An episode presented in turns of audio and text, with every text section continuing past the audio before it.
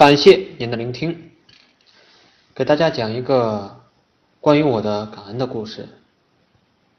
故事从两千年讲起，那个时候我的创业刚刚起步。虽说是创业，其实就是找几个业务员卖东西而已。因为什么都没有，又因为刚刚开始，日子过得也就很不景气。那一年。我在洛阳带着十来个小伙伴，在那个城市做市场。那年的我，也不过才二十来岁，业务做得相当的艰辛，没有背景，没有资源，没有人才。当年的生活最多的内容就是迷茫，但同时又有一些莫名的希望，总觉得自己能够熬过去，总觉得自己能行，总觉得未来一定无限美好。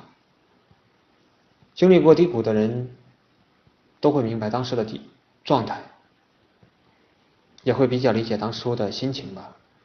所以很多人都问我创业的关键是什么，我都会说坚持。事实也是如此，问题和困难就是那么简单，只是当时身在局中的时候自己没有想通而已。所以每次在我最艰难的时候。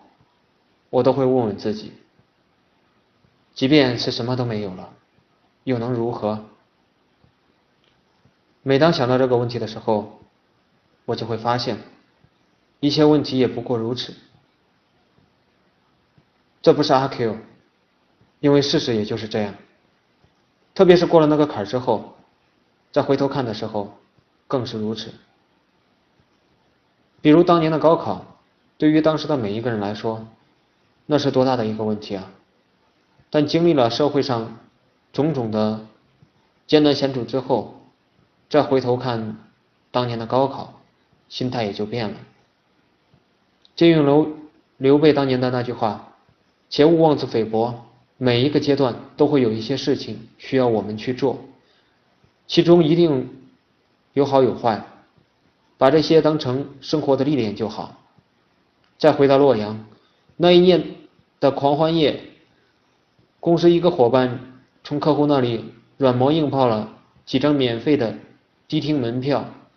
在那个时候，迪厅这个玩意儿，在内地的三四线城市还是一个比较骚气的新物种，小伙子都想去那里玩，但我不想，因为没有钱。如果只是拿个门票过去了，什么都不消费，我觉得太丢人。但现实情况。又确实是没有钱去那些地方消费，他们拿到了门票，但没有见识到里面的风景。如果他们不给我说，直接去了也就没事了。好心给我说说，目的是让我也开心一下。结果，好心当成驴肝肺。我能理解大家的情绪，不爽，但又没有办法说出来，因为我是他们的领导。但第二天我们。出去做销售的时候，发现城市里很多地方都戒严了。打听清楚之后才知道，昨晚开业的那个迪厅失火了，据说还死了人。几天后，媒体报道出来的数字是四百多人死亡。当天晚上，小伙伴们回来的时候，把各自的见闻描述了一遍。各种惨烈的事情自不必说。那天晚上，我们去聚餐了，大家喝了二锅头，而且喝的还不少。感恩过去那些艰难的岁月，或许那就是上天赐给我们最好的礼物。同样，更感恩今天的收获和成绩，这是上天对我们努力和坚持最好的奖赏。